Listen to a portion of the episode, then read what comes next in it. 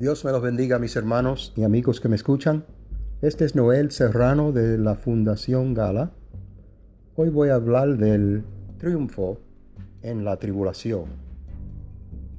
Al meditar en las escrituras y leer sobre los diferentes personajes y sus experiencias, podemos darnos cuenta claramente de que la vida puede ser muy difícil la Biblia no rehuye las realidades de vivir en un mundo caído. Hay muchos críticos de las escrituras que instan a culparlo por alentar a los creyentes a permanecer pasivos y perezosos para que no se esfuercen por mejorar el mundo en cual vivimos.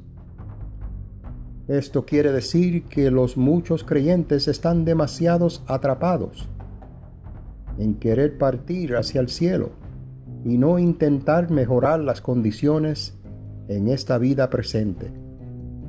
Eso es subjetivo, porque los tiempos han demostrado claramente que las masas de creyentes que viven y esperan la venida de Cristo son fuertes defensores de una vida de sacrificio, dispuesta a enfrentar el dolor y la desesperación mientras permanecen en estos tiempos deplorables.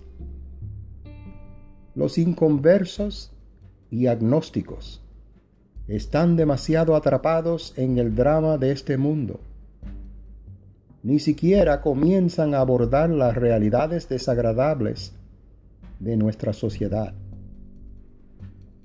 Hay una clara ausencia y falta de voluntad para mejorar la condición de las vidas de sus vecinos. La Biblia no es tímida para abordar el dolor y la angustia que prevalece en el camino de la vida.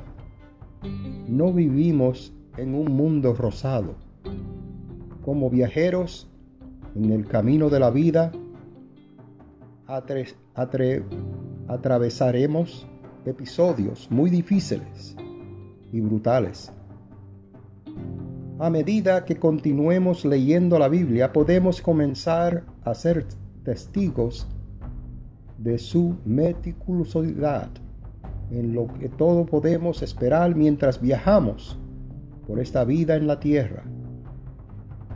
Si somos muy afortunados de vivir una vida larga, que se regocije en ellos todos los años pero que recuerde que los días de oscuridad serán muchos. Todo lo que viene es vanidad.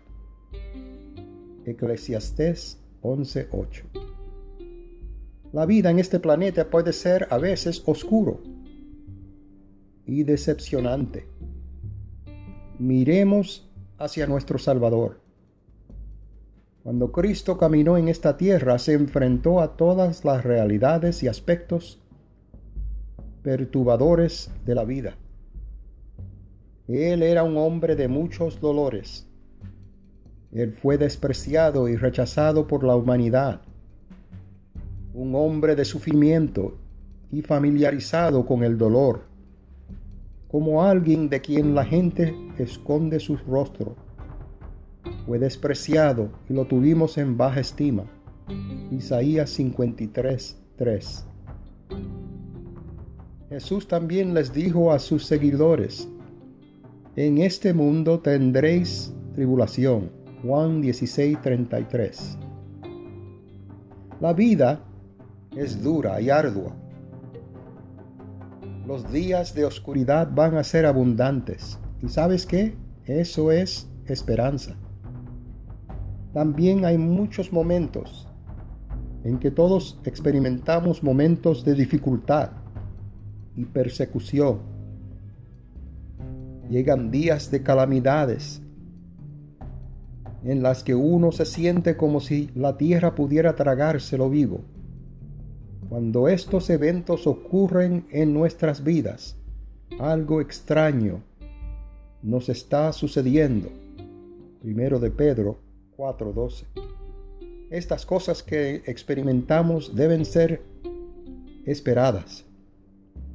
porque estamos viviendo en una creación que está sujeta a inutilidad. Romanos 8:20. Creyentes en la venida de Cristo gemimos profundamente en nuestro interior. Todos esperamos la finalización de nuestra redención. Romanos 8, 22, 23. Pero es un gemido que se tempera con una esperanza. Esa esperanza nace de la sabiduría de saber lo que ha de venir. Nuestra alma tiene la capacidad de estar a la vez triste y al mismo tiempo estar siempre regocijándonos. Segundo de Corintios 6:10. Siempre tendemos a esperar el dolor del mundo y la redención de nuestro Salvador. Jesús finalmente trabajará incluso nuestras penas para nuestro bien.